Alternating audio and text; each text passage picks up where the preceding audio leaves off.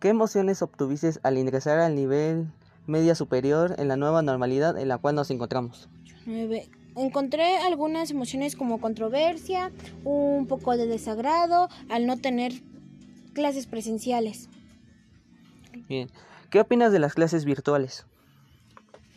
Me parecen un poco raras en el parecer de que sería mucho mejor tenerlas presenciales, pero tratamos de adaptarnos a cualquier tipo de situaciones.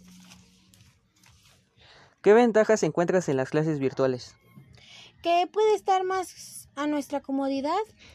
Po- podemos estar desde casa y si algún, si yo me llego a enfermar, así no es más accesible para no llegar a contagiar a compañeros míos.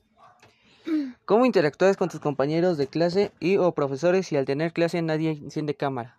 Existen varias aplicaciones o redes sociales para poder interactuar con personas que no conoces.